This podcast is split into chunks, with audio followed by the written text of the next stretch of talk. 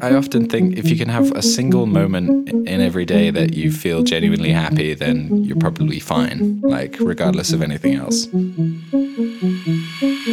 This is the Telekom Electronic Beats podcast, the podcast for music, culture, and the new now.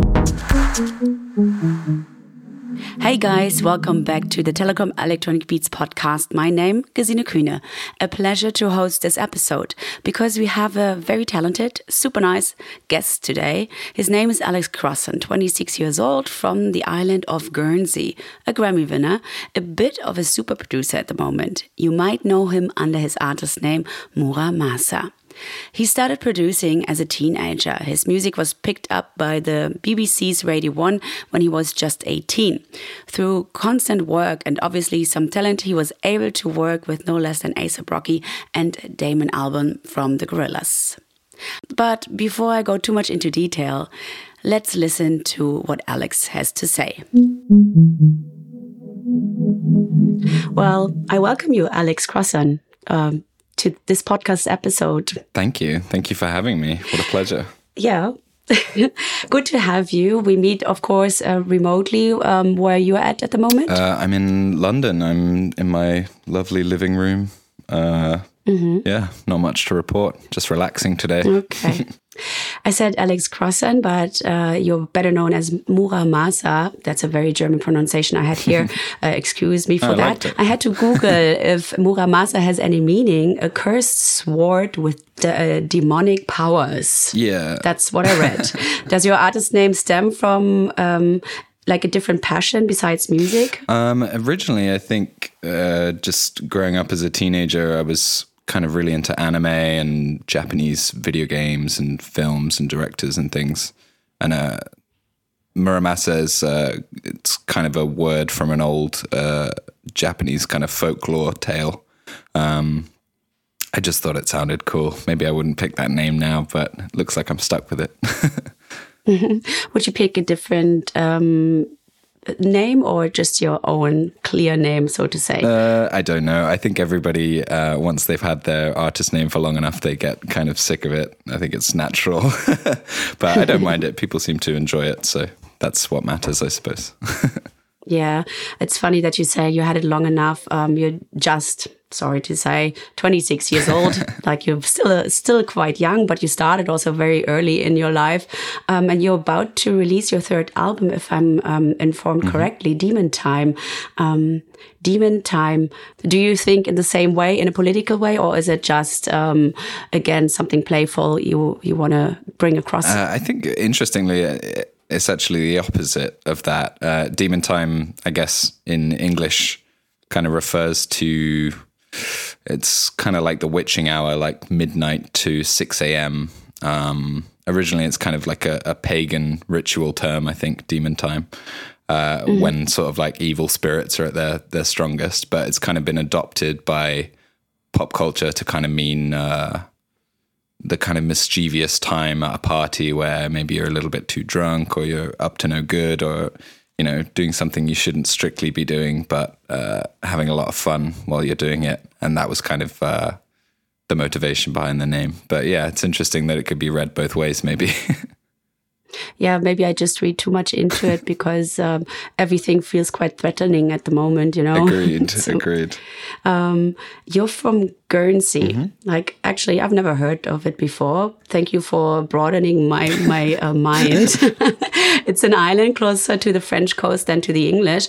Um, can you describe Guernsey, uh, Guernsey, a bit so everyone else can make up their own mind about this little island? Yeah, of course. Um, you're definitely not the first person to say Oh, Guernsey, where's that? I've never heard of that. it's a it's an extremely remote, tiny place. I mean, on the scale of things, I think the population now is about seventy thousand, which sounds like a lot of people, but I definitely probably know almost every person who lives there or slash am related to them. It's a small island. It's uh, it's got a lot of French history but it's kind of uh, you know the queen is our queen. It's kind of a British territory in a way. I think the technical term is crown dependency. If anyone's really mm-hmm. interested, mm-hmm. but uh, mm-hmm. yeah, it's a tiny, beautiful place. It's very safe, um, lovely people, and yeah, I spent my entire childhood and a little sliver of my adult life there before uh, moving to England. Yeah. Yeah, what what's there to do as a kid? I don't know. I I think of it as one of those beautiful places where maybe compared to some other places there isn't much to do, but actually that forces you know you have to get interested in things and find things to do. Uh, so there was a lot of sitting around in fields and having long conversations and maybe drinking a little bit too much and you know that sort of thing. There's a great because uh, uh, it was occupied during World War II, so there's a lot of like history stuff there. Uh, great beaches, some of the best beaches in the world. But uh, yeah, you kind of have to make your own fun, which I kind of enjoy. Mm-hmm. And you also got yourself into music by being bored. I yeah, I mean, doesn't everyone? so, um, how did you start out? I read that you were into all kinds of inst instruments, um, and did you all learn it by yourself, like a self-taught? Yeah, um, I mean, for a short while, probably ages five to nine, I uh, took violin lessons, and I didn't really much care for the academic side of music. I didn't have much patience for it. So I dropped that and kind of started teaching myself guitar. My dad was a bass guitar player. He taught me a lot as well. But yeah, other than that, it was just being from such a small place. If you want to form a band, it's always mm. like, okay, we have uh, four guitarists, a bassist, and no drummer and no singer. So it's like, well, you know, I'll I'll pick up the drums or I'll fill in the gap or whatever. And I think by doing mm. that, I just learned a little bit of everything, which uh, I definitely carried forward. I have to go back to the violin because mm. uh, that's a it's a very personal question. Um, did you also start out by um, just plugging the violin? I think so. Yeah. In, in, the very beginning. I think I had yeah. a music book where it was just plucking open strings yeah. to begin with. um, and you also played um, all kinds of music. It was not always like electronic based like you do now, mm-hmm. right? Mm. Yeah, I mean, mainly I was playing like heavy metal stuff and kind of mm-hmm. hardcore and punk. I'm actually wearing a a Darkthrone t-shirt. I don't know if there's any Darkthrone fans listening, but yeah, black metal, punk, those sorts of things. Um, I think those kinds of music scenes are more common in remote places. I'm not sure why, mm-hmm. but uh, mm-hmm. yeah.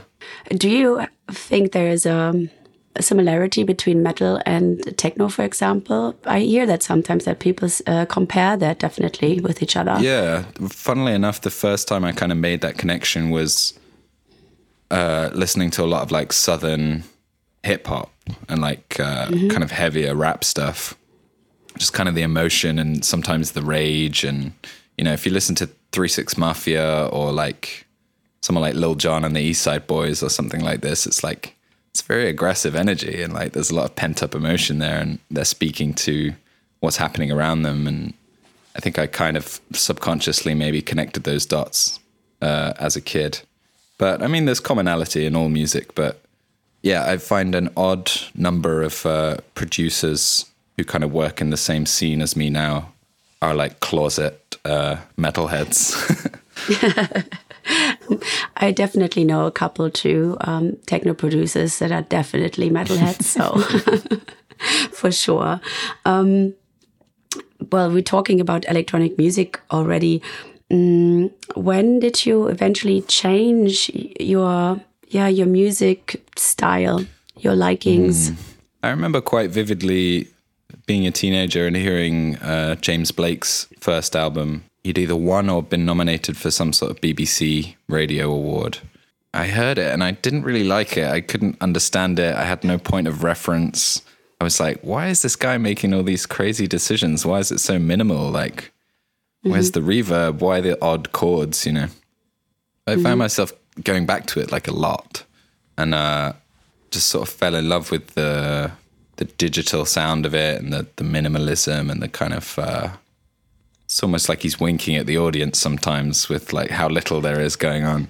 And that was the kind of start of my journey into learning about UK electronic music and kind of where he had got his influence from, the kind of post dubstep scene, people like Mount Kimbie and Four Tet, um, going on to learn about like hyperdub records and like early XL records and kind of plunging the depths and kind of trying to do research on it almost. It felt like a sort of assignment where it was like, okay, I have no uh, local reference point as to what these guys are talking about uh, in their music. So yeah, I just became super interested in that. I think at the same time, like Skrillex was starting to really kind of take hold of the mainstream. So the idea of electronic music being a, a kind of self supporting art form was kind of entering the mainstream at that point. Yeah.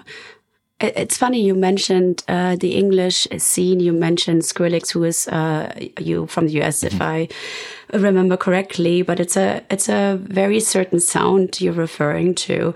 Um, if you've looked just behind you towards the French coast or the uh, mainland European coast, I think the the sound would have been a different mm. one.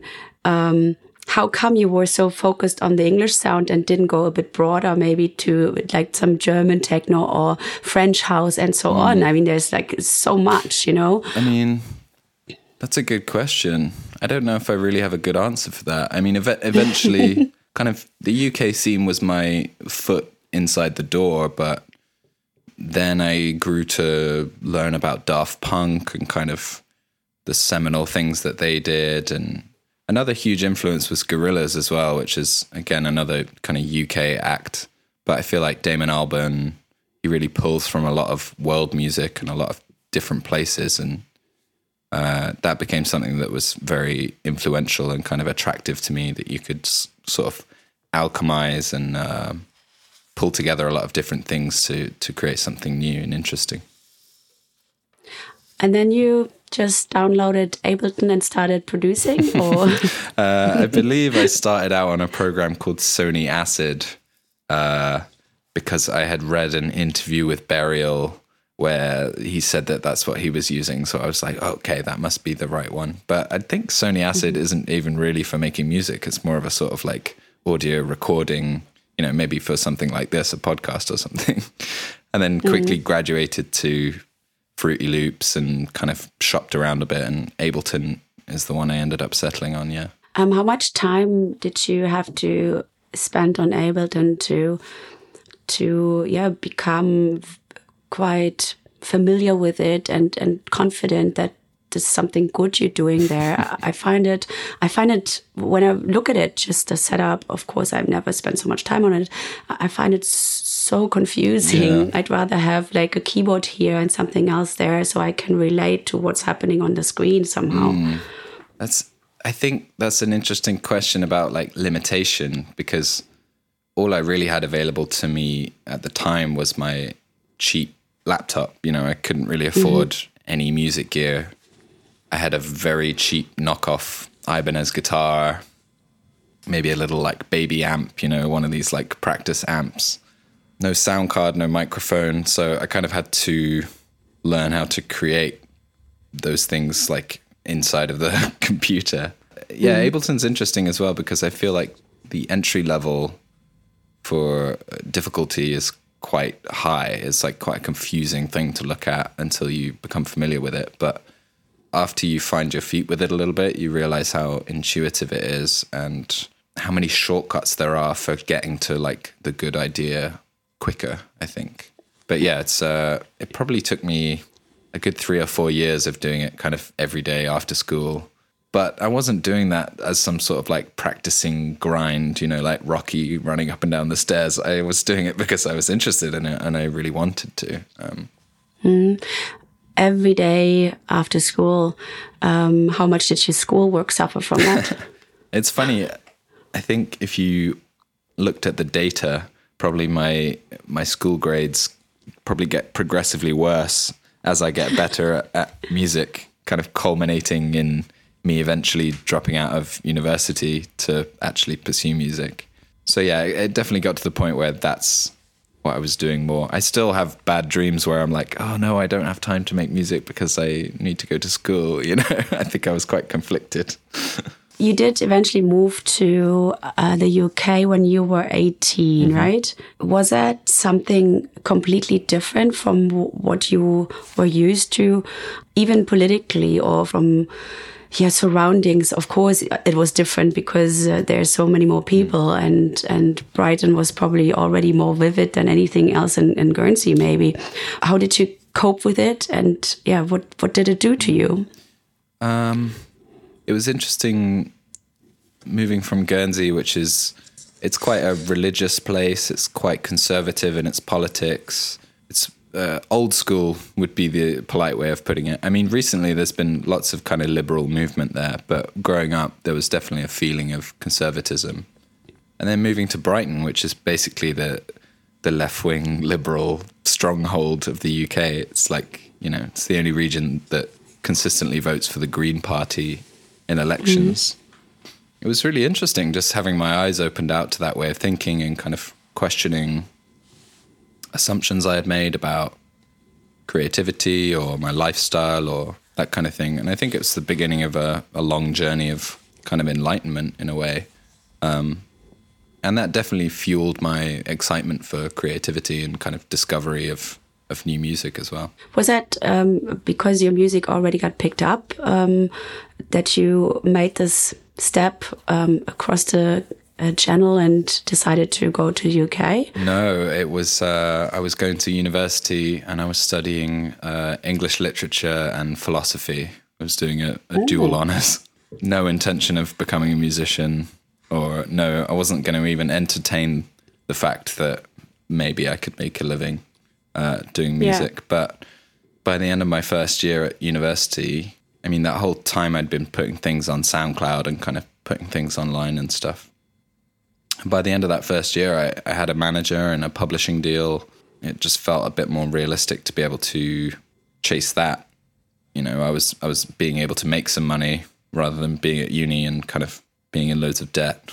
So mm. it kind of made sense at the time, yeah. Uh, you mentioned English literature, and uh, before we started the recording, you showed me the books under your microphone. Is there anything interesting in literature there? Uh, let's see. There is a, uh, a Junji Ito novel. There's the Japan thing coming back again. Mm -hmm. there's a really good book called Behave by a guy called uh, Robert Sapolsky, who's a lecturer at Stanford. He's like a neurobiology lecturer. That's a great book. Uh, underneath that is Frank Herbert's Dune, which I recently finished. That's great. And then sitting right at the bottom is uh, two different books about uh, Andy Warhol's factory in New York, okay. which I've been reading. So okay, that's a, that's an interesting combination of books. I think. Yeah. um, would would that be pretty much a good sum up of your uh, character, what you're interested in, uh, and so on? Yeah, I think that's actually a really accidentally it just happens to be quite a good cross section of the sort of things that I'm I'm into. Yeah. You just said before the um, after the literature, but I had to go back to the literature because that's um, super exciting. Um, you said you you got yourself a manager and you got into the music business, but isn't that very scary as a younger person? Being so informed by the internet, how much shitty people are out there, how dirty the music business can mm -hmm. be, um, were you not afraid to to go that step um, because of people trying to rip you off or whatsoever? Yeah, well, I think there's a few things at play there, which is the manager who happened to reach out to me first, a guy called Sam Stubbings, who is still my manager, uh, is amazing. He's very morally upstanding aside from being a, a wonderful person and very, very good at his job. And he's kind of a tenured music industry veteran as well. So he has a really good understanding of the ins and outs of the music industry. But also, I think growing up listening to a lot of Prince and reading a lot of Prince interviews and listening to Prince talk a lot, uh, I think he's kind of one of the main proponents, especially early on, of, of that subject of, well, who owns your masters and, you know, who's getting worked here? You know, what, are you are mm-hmm. you seeing the benefit of your your hard work and your creativity, and kind of having that influence at the back of my mind. I think I was always very cautious, and I think a lot of young people do get caught out because somebody comes to them and says, "Hello, I'm giving you an opportunity to do what you love to make a living." And at that point, you know, you say that to anybody, they'll they will jump at the chance. Um, so it's difficult to get that balance of like you know seizing opportunity and doing it the right way. But uh, more than all, I think I just got very lucky. Well, congrats to that. Well, thank you. Yeah. in an interview, I've read uh, that coming to Brighton was super important to you. Um, you already mentioned that was like the complete opposite of uh, Guernsey being so conservative, um, religious, and so on, and Brighton being for forward, green, uh, left wing, and so on. But I think you also encountered something called club scene there. um, yeah. What's that? do you remember your first time in a club? I mean, I remember there's a venue underneath Brighton train station called the Green Door Store. And uh, I wouldn't really say it's a club. There's sort of a dance floor. There's a venue room attached to a bar room. It's quite a small venue. It's maybe 150, 200 people. I remember going in there and seeing that there was a DJ playing. And not only was there a DJ, but the DJ was playing music that A, I hadn't heard, and B, I was really enjoying and wanted to know more about. And that was a new experience for me. I mean, the the club experience in Guernsey when I was growing up was limited to one place, and it was called Barbados Beach Club, and it was kind of the Groundhog Day of clubs. You would go there every weekend because it was the only place that was open until one or whatever, and they would play the same, you know, ten or twelve songs every week. So I definitely have a vivid memory of experiencing that, and bizarrely having an interaction with the the DJ where he was playing some of my music and I was starting to feel a sense of belonging where it was like okay so the music that I'm making belongs in a room like this. And yeah I ended up doing my my first gig as Mura Masa at the Green Door store so very formative and yeah super important and very different for me at the time. And do you still uh, enjoy going to clubs, or don't you have time for that? I mean, I was never like a, super hard club guy. I really like being at home. I like being comfortable. I don't like being in big, big groups of people. but if it's the right person playing or it's the right people going out, maybe I'll I'll join them. One person I always want to go out and see is uh, Corliss. Is a really incredible DJ. There's another guy called James Massiah, who's an incredible DJ. Yeah, or friends, you know, who I want to support, things like that. I'm definitely not going out for the sake of it or because I'm desperate to feel some kind of club elation. Yeah, but but don't you think it's also somehow um, inspirational? yes, it, it really can be. And I think it's an important piece of the puzzle in electronic music is understanding the relationship that those people in the club have to the music and the mm-hmm. kind of feelings that that music can create, the experiences, the memories. And yeah, it's important to have that a little bit. But I think nowadays there's like a weird thing that's happened because of the access that the internet gives us. Mm. There's kind of time capsules and little snippets of information everywhere, and you can kind of get a sense of that feeling without even having to set foot in a club, which I was kind of forced to do early on. I was learning about those things remotely, kind of through a, a telescope. Um, did you ever experience any clubs outside of the UK? Since you're not a big club goer. Uh, yeah, I've been to I've been to a few clubs, probably in every country, definitely in every continent. Is there a different vibe, different sound, different inspiration, or something like that? Definitely. I think it really depends where you go. But in the UK, I would say the majority of club culture revolves around the experience itself, the kind of the the binge drinking, the substance, whatever it is. Whereas in a lot of other places, particularly in Europe, revolves much more around the music and kind of there's a mm. lot more of a knowing audience kind of silently judging what the DJ's doing or sort of an interesting thing that might be happening, particularly in Berlin, I have to say. That's like Very t- true. techno is techno is such a simple form that every slight difference uh, is very noticeable, isn't it? So, but yeah, it's been it's been interesting, kind of comparing the experiences that people have. Yeah. Apart from being like this typical bedroom producer in a small setup, um, connecting through SoundCloud and then becoming a young lad uh, with a manager and putting out the music, you uh, eventually connected with ASAP Rocky and Damon Albarn, and they're big names.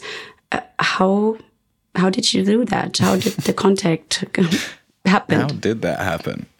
I think I owe a lot to ASAP Rocky, particularly because I think he was the first kind of person with that kind of power and influence and kind of AAA status who uh, gave me a platform really and said, I trust you enough, you know, to put my name to this. And after that, a lot more things kind of fell into place. Like I would have been cautiously reaching out to all sorts of people just on the off chance that they would get back to me.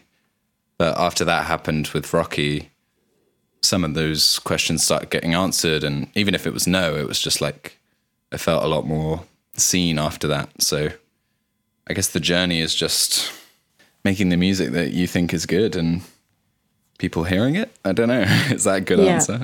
and with Damon Albarn, was there something like uh, a feeling of being starstruck because Gorillaz were such a big influence for you? Yeah, hundred um, percent.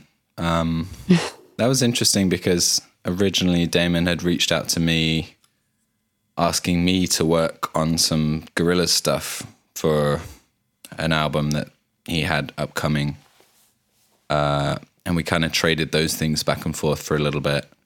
I, I remember the first time we met, I was sort of grilling him with questions and like you know rinsing every moment out of it that I could get and he sort of leaned over and he put his hand on my knee and he sort of looked me dead in the eyes and he was like we will meet again we will hang out again after this and I was like okay I can calm down like bless his heart. Yeah, that was nice of him to see that. Um, but uh, yeah, through that sort of exchange of back and forthing on some of the gorilla stuff, I I sent him a song that I had written, and he really enjoyed it. And yeah, these things happen very quickly when they happen. I think there's a there's a David Lynch quote where he's like he's saying about being creative as like kind of fishing and you just have to sit by the by the water, and as long as you're ready and poised for that that moment, then you might catch something, I guess. Were you sometimes mocked in school because you spent so much time in in your bedroom making music? No, not really. I mean, I was sort of unmockable as a child. I sort of I wouldn't I wouldn't be mocked, you know. Not okay. that I would retaliate, but it's just like, oh, you think it's lame that I do music? That's sad. That's sad for you. Yeah. you know. Yeah. So I think people didn't bother. Where I wanted to go at is um, how people, yeah, receive your success back home. Mm. Do they want to be your friend? well, I think when anybody goes through a transitionary period in their career, maybe to a more public facing point, there's definitely people who reach out and say, "Oh, do you remember me? We went to school together and all that stuff." And that's nice. Um, I don't feel I owe it to anyone to get back to them or whatever now that I'm suddenly interesting to them. Mm. And it's so fleeting as well. I might not be nearly as interesting in five years or whatever, and then it'll go away. Do, do you sometimes have the feeling that it's actually hard to build friendship? I mean, you're you're in your twenties. Like, um, it's I think the time where friendship new ones uh, come up because you're changing in life you become an adult you you you you make a career mm. so of course your friends change from the ones you had from school mm. but there you are making so much music uh, being involved in a in a very difficult business i guess mm. a beautiful one but also very difficult where a lot of flaky people are probably around and and want to have this bit of fame through mm. you. Yeah, I think it's a misunderstood industry as well. A lot of people on the outside of it seem to think that it's some kind of luxury romp, and like in a in in a way, it is because you're doing something that you're passionate about and you're getting to express yourself uh, to people. But that's kind of where the luxury ends. The rest of it is just a lot of not sleeping and being on planes and uh, things like that. But I've been thinking about this a lot recently about how when people meet me now, you know, new people in my life, as you say, they they see someone who has kind of had whatever accolade I have at the moment or whatever history that I've managed to build. Hmm. And that feels different to me than the the person I recognize myself to be. So yeah, it's it's like you say, it can be quite hard to form new connections with people. But I think the answer to that problem is just being yourself and people aren't stupid, you know, they'll catch on very quickly to the fact that I'm not really trying to flaunt any success that I've managed to have, or I'm not letting that define me as a person. I think mm-hmm. also some degree of ignorance about just how well I'm doing really helps. Like I honestly have no idea whether people care or not, and I think that that separation is really healthy, to be honest. Uh, who did you invite into the studio to work with you this time for the third album?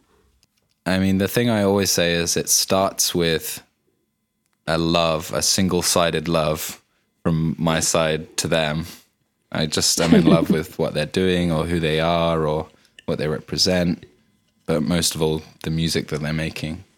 And then hopefully it grows from that point into uh, some kind of mutual love where it's like maybe it turns out that they're a fan of mine or they haven't heard of me, but they check me out and they're into it.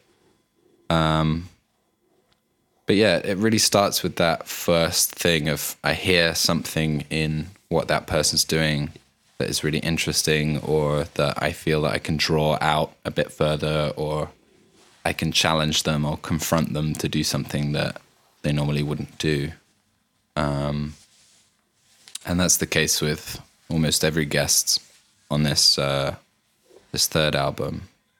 Yeah, a lot of kind of returning cast as well, like Slowthai, Pink Pantheress, Shygirl. Like these are people who I've produced songs for their records previously, and kind of we're we're firm friends at this point. So it's nice to feel a little bit like a sort of a Tarantino or a Wes Anderson with this like recurring uh, revolving door cast, you know. How about you uh, and the microphone singing? How's this relationship? What me singing myself? Me- yeah, yeah. Uh, I sung a lot on my second album. Uh, on this album, I was really, I mean, talking about Warhol, I was really interested in the kind of, it's almost like a sinister kind of curatorial figure, a shadowy kind of background puller of strings. Um, I was interesting. I was interested in uh, inhabiting that a bit more and putting myself a little bit more to the back, uh, and kind of creating a fun stage or a platform or a playground for people to inhabit this idea of kind of demon time and mischief and being up to no good. You know, after we've been denied fun for so long during the pandemic. Uh, I mean, uh, you know, no one really wants to hear about the pandemic, but we couldn't see each other for so long. We we couldn't go out. We couldn't be with each other, and I think the natural response to that musically is, okay, well, what's it going to sound like when we can? You know. I, I think it's totally, totally fine and natural to still talk about it because it affected us all and it affected a whole lot um, the creation, whether it is music or something else. But definitely, um, it had a big impact on the productions. I didn't play a show for two years. You know, a lot of people stopped working in the studio with each other because you know it was untenable. At the start of the kind of pandemic, I was thinking a lot about, oh well, maybe I should be looking inwards and having introspective moments in my music, and maybe writing about solitude or isolation or yearning or things like this. And then after sort of eight months of trying to do that and just feeling very upset with the whole thing, I just sort of realized that actually it's the opposite and kind of had this revelation where it was like, really, I should be using my imagination and thinking about, well, how good is it going to be when everyone can get back together again? And how urgent is it going to feel? And what are people going to want to dance to, you know? You're playing the Electronic Beats Festival in, in Zagreb. Um, what's important for you to play live? How's your setup pretty much? Mm. I've seen a lot of artists on stage with a laptop and a Kaoss Pad, for example, using the mixer or loop on the CDJ. Mm. Um, but I mean, you have so many feature artists. Is there a band? What does it look like and sound like? There's two main principles in the live show, which is personally, for me, I don't enjoy the process of the kind of knob turning and the kind of esoteric no one's really sure what you're doing on stage, the, mm-hmm. the button pressing. Um, and I think a lot of electronic music's kind of based in that, and uh, it works for a lot of people. But for me, I really want to be able to play instruments on stage, and I want to entertain in that way. So what I'm doing is whatever the most uh, exciting part of the song at that point, I'm trying to play that. So whether it's drums or keys or guitar or you know whatever. I'm just trying to do moment to moment, like whatever the most mm-hmm. exciting thing is. So it turns into a bit of a one man band jumping around kind of thing. Okay. But the other key component, I think, is uh, a wonderful woman called Fliss, who is my front woman essentially, and she kind of inhabits the space that the featured artists would if they were there. And you know, surprisingly, they can't all be there for every show. yeah. I mean, some obviously we we ask every single person I've worked with on a record for every single show, like, oh, do you happen to be here on this day? Really? Yeah, just in case. That's cool. And you'd be surprised how many times it happens where it's like, oh, I'm playing that festival as well, like, or oh, Slowthai just happens to be here. You can come out mm-hmm. for that song.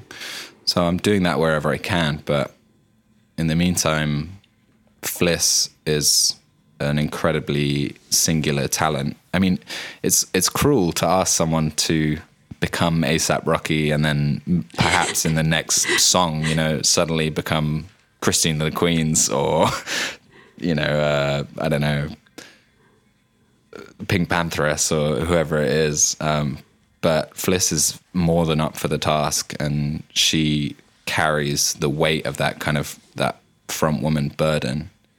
And to mm. me, that seems the most interesting way to perform the music. I have to go back to your sound and playing mm. one more time because I listened to your older stuff because there's no not so much to listen. I mean, there are a couple of songs out from the new album, but still, mm. um, what I realized was lots of steel drums and kalimbas. Mm -hmm. And I'm a huge fan of steel drum. Actually, that's I think that's why it, it rang my ear so much. mm, what about the sound intrigues you so much, or does it still intrigue you, or not so much anymore? That's a good question. Um, the only reason it wouldn't intrigue me so much anymore, those specific sounds, is maybe because of their sort of presence in the the mainstream since I made some of those early records. Not that I was the first person to use them or anything, but no, that's true. I think in electronic music, you had this advent of kind of I hate this term, but tropical house. It just uh, it mm. sounds horrible to me. But anyway, that that whole thing happened. I think what I really love about those sounds is the combination of melody and percussion. It's kind of both things happening at once. You're getting rhythm and polyrhythm and also melody and harmony kind of all in one. Uh, and I like the multi-functional kind of idea of that. Um, but there's lots of percussive instruments that uh, are harmonic as well. You know. Well, since we just talked about the festival um, and your setup and your work on the stage, that sounds like a lot. Do you still have the time to enjoy a festival in whole, or is there no time for you, or maybe no strength for it because you're exhausted? yeah, I tend to be quite preoccupied before the show. I kind of want to sit quietly and because I'm quite an anxious person, I just kind of want to sit in the dressing room and relax for a second before I go on. Then I'm trying to have the best experience on stage as possible without getting too nervous there. And then I'm coming off stage and maybe trying to calm down a little bit. but then after that all being said and done, I do like going out and walking around a festival and kind of getting an idea for who the people are who are at the festival and what kind of music they're really excited about or who's playing at the festival that the kids really want to go and see. Um, I think that's super interesting. It's similar to what I said about clubbing as well. It's like if there's an act playing that day that I really, really want to see, I'll I'll make the sacrifice and the journey, go out. Do you have a favorite festival? I think Primavera, particularly in Barcelona, is really amazing. I'm not sure why. It's just feels like some kind of magic surrounding it. Maybe it's the time that they put it on. Like the headline act doesn't play until what 3 a.m., 4 a.m. So I think there's an unspoken agreement that everybody is going to go all night, you know. and I think Yeah. that's you have to be all in at that point. Uh, yeah, I love Primavera. I also really love uh, Club to Club in Italy. That's always a festival that I look at the lineup and I'm just like, I want to see every single person. Uh, that's a great festival. Is there an artist you recommend now for for all of us? Any artist? Uh, let me. You know what I like to do in these situations is get my phone out and look at my sort of recently listened to. Uh, oh, there's an artist that I really, really have fallen in love with in the past couple of weeks. Uh, their name is Louke Man. That's L O U K E space M A N. Louke Man. And uh, the album's called SD1, and it's just like a really amazing. I, I honestly don't know anything about this person, but it's electronic. It's kind of like, you know what? I'm not going to say anything about it. You should just listen to it. Why not have a, a music recommendation from an artist in our podcast episode? That's um, something nice. So uh, we can connect after listening to our talk again via Louke Man's music, for example. exactly. you know? Yeah. You won a Grammy for a remix you did. Yes. Do you want one for yourself for your own production? Is that something that's on your checklist? Yes, I mean you hit the nail on the head. It's like I remember that day when I won that Grammy. I was talking to producer called Ariel Rechtshaid. Amazing. He did a lot of Vampire Weekend stuff, and uh, and he was like, "How do you feel, man?" And I was like, "It's great to win a Grammy." But I think I want the next one to be for uh, some original work. Like, don't Yeah. get me wrong, super grateful. And he was like, "Yeah, I get it. And he was the only he was the only person that night who, when I said that, he was like, "I get you. That's a that's a bold ambition." Because everyone else was like, "What are you talking about? It's great to win, and it doesn't matter what it's for." And I was like, "Yeah, but there is something to be said for. I want something that's hundred percent original and and me." But I've been nominated for my own work a, a couple of times, and Yeah, I, I don't that. think it's beyond the realms of possibility. But also, you know, the Grammys are not uh, the the final measure of of good music. Maybe what is the final measure then? I don't know. Uh, maybe the ability of people to fall in love with it. maybe. But do you have the feeling that you one day will um, settle down from being a musician, or is that not possible because that's something, yeah, that's part of your persona? I think I'll always want to be involved in music, listening and making and talking about whatever it is. I mean, I'm building a I'm building a studio space at the moment. It's kind of like nine rooms with the intention of fostering more of a community that kind of isn't so much about my own stuff or my own career. Uh, and kind of getting more into this mindset of becoming a curatorial figure I'll do music as long as people let me do music. Um, is there anything else you wish for? I mean, besides a Grammy, something maybe outside of music. I don't know. I I often think if you can have a single moment in every day that you feel genuinely happy, then you're probably fine. Like regardless of anything else. If you could just have a little moment, it doesn't have to even last long. That's fine. That's how I measure my day.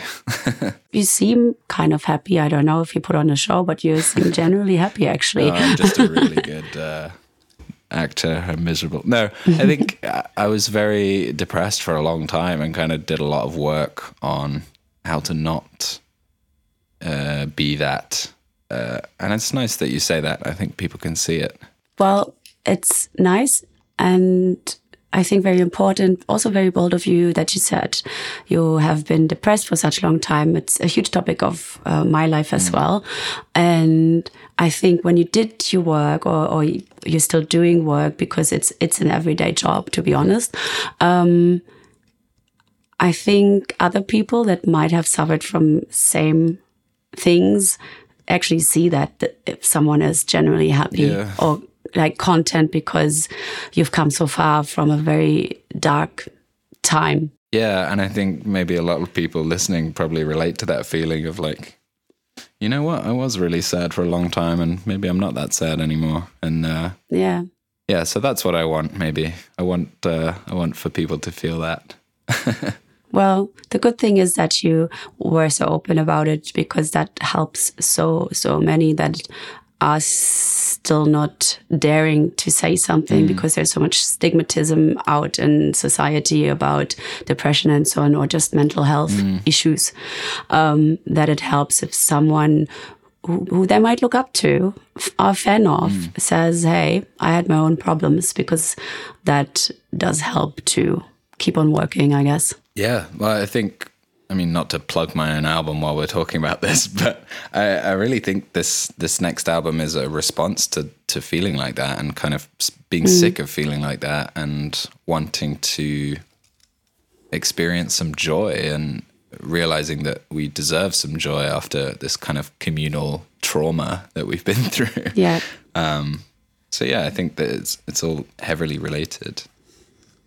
I think that's a very good closing point because we've come to that level of honesty that I don't want to go into any superficial things anymore. I just want to say thank you so much um, for that really nice chat, for being open, funny, and very lovely. oh, wow. You're making me so, blush. that's good. um, I wish you all the best and maybe I see you one day in real. Yes, I really hope so. Thank you so much for having me. It's been a pleasure. Alex Crossan, aka Mura Masa. His new album is called Demon Time, if you want to give it a listen.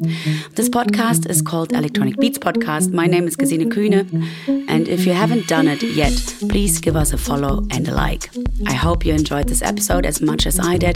Take care of yourselves and see you somewhere on the dance floor.